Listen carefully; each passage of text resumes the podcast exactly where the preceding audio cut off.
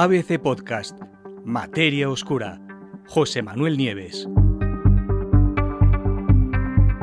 Una nueva forma de buscar a ET.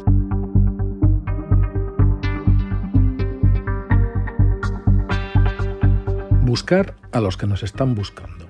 Esa podría ser una buena forma de definir cuál es la idea central de un estudio que ha sido llevado a cabo por un investigador de la Universidad de Manchester y que propone una novedosa y nunca vista estrategia que se basa, además, ahora os lo explico, en la llamada teoría de juegos. ¿Y qué es lo que hace esta nueva teoría? Pues ni más ni menos que incrementa las posibilidades de encontrar civilizaciones extraterrestres ahí fuera.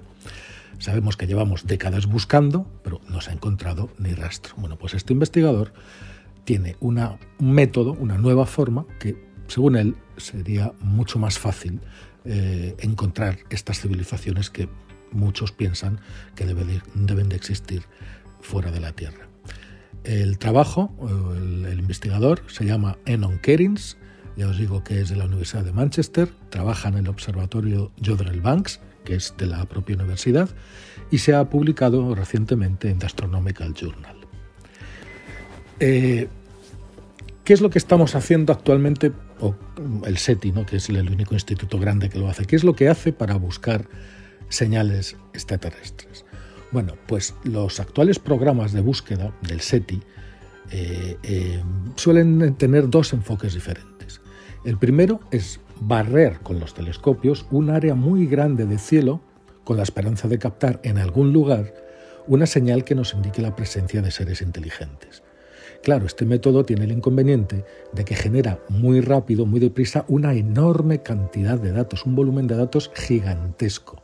Y ahí es muy difícil, entre todos esos datos, trabajarlos todos para encontrar justo lo que se está buscando. la segunda forma, el segundo enfoque, se basa en todo lo contrario. No barremos una gran zona de cielo, sino que vamos a zonas dirigidas, específicas, elegidas por los investigadores.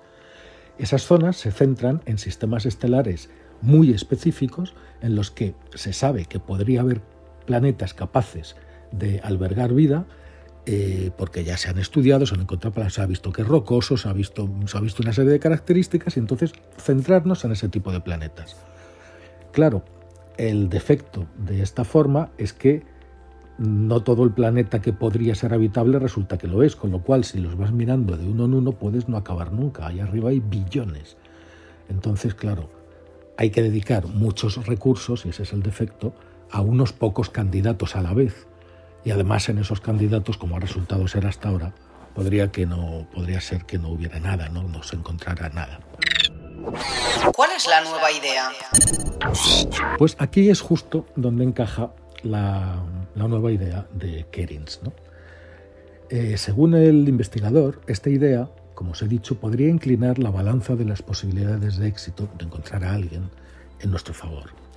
En el estudio, eh, eh, como os he comentado hace un momento, el investigador propone utilizar la teoría de juegos. ¿Por qué?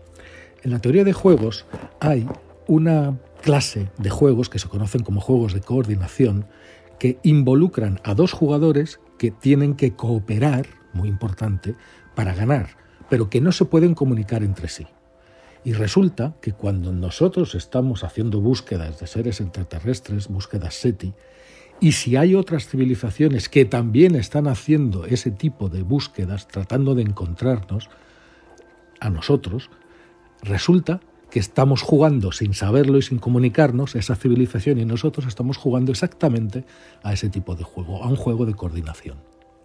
Entonces, si tanto ellos como nosotros queremos establecer un contacto, los dos podremos recurrir a esta teoría de juegos para desarrollar cuál es la mejor estrategia. Según Kerins, el, investigador, ha bautizado a esta idea como de detectabilidad mutua. De manera que los mejores lugares para buscar señales, ¿cuáles serían? Pues serían aquellos planetas desde los que fuera posible determinar si la Tierra misma puede estar habitada. Es decir, planetas desde los que se pueda ver la Tierra y estudiarla. Eh, dice, dice en su estudio el científico que si tenemos la evidencia de un, planeta potencialmente habitable y la civilización de allí tiene una evidencia parecida sobre nuestro propio planeta, entonces los dos lados deberían de estar igualmente motivados para emprender la búsqueda entre sí, porque ambos lados sabrían que la evidencia de una posible civilización es mutua. ¿Y qué planetas habría que buscar? Pues esta es una buena pregunta, porque según la nueva teoría, lo mejor, ¿qué es lo que sería? Sería examinar los planetas en tránsito, es decir, los que pasan por delante de sus estrellas, porque al pasar hacen una pequeña sombra, que los vemos pasar, que además fueran de tipo terrestre, es decir, rocosos y no gaseosos, y que estén en las zonas habitables de sus soles, es decir, a la distancia correcta para que pueda haber agua líquida en la superficie. Pero no solo eso. Según la nueva teoría, lo más importante de todo es que los planetas candidatos tendrán que estar alineados con el plano orbital de la Tierra.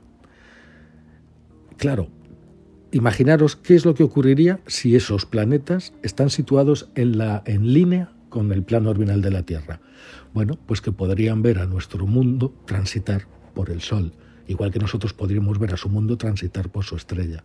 Y podrían, por lo tanto, acceder al mismo tipo de información sobre nosotros de la que nosotros podemos acceder de ellos los dos planetas serían mutuamente detectables. Y esto es lo que busca el investigador.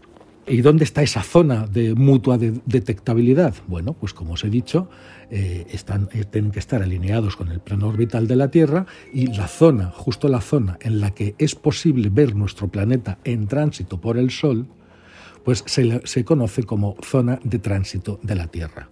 Según el estudio, debería de haber no unos pocos, sino miles de planetas potencialmente habitables en esa zona. Claro, y aquí nos surge una duda, la duda de siempre.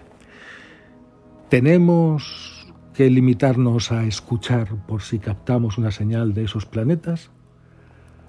¿O por el contrario debemos lanzarnos directamente a enviarles nosotros señales para contactar con ellos? Pensarlo bien porque no es una cuestión menor ha habido, hay un manifiesto firmado por 100 grandes científicos, entre ellos el ya fallecido Stephen Hawking, advirtiendo de los potenciales peligros de enviar señales a civilizaciones de las que no sabemos nada. No sabemos qué intenciones tienen, ni tampoco sabemos si es posible que tengan una gran superioridad tecnológica con respecto a nosotros, con lo cual nos iría muy mal ese contacto. Otros, sin embargo, mm, subrayan que si todas las civilizaciones pensaran lo mismo y tuvieran ese mismo miedo, entonces nunca habría ninguna señal que nadie pudiera detectar. Es lo que se conoce como la paradoja de SETI. Pero Keirins, en su trabajo, en este del que estamos hablando hoy, también tiene, gracias a la teoría de juegos, un modo de resolver esta cuestión. ¿Cómo lo haría? Pues en su artículo, este investigador explica que las posibles civilizaciones de un planeta situado en la zona de tránsito de la Tierra pueden saber, pueden saber cuál de los dos mundos, el suyo o el nuestro, es más claramente visible desde el otro.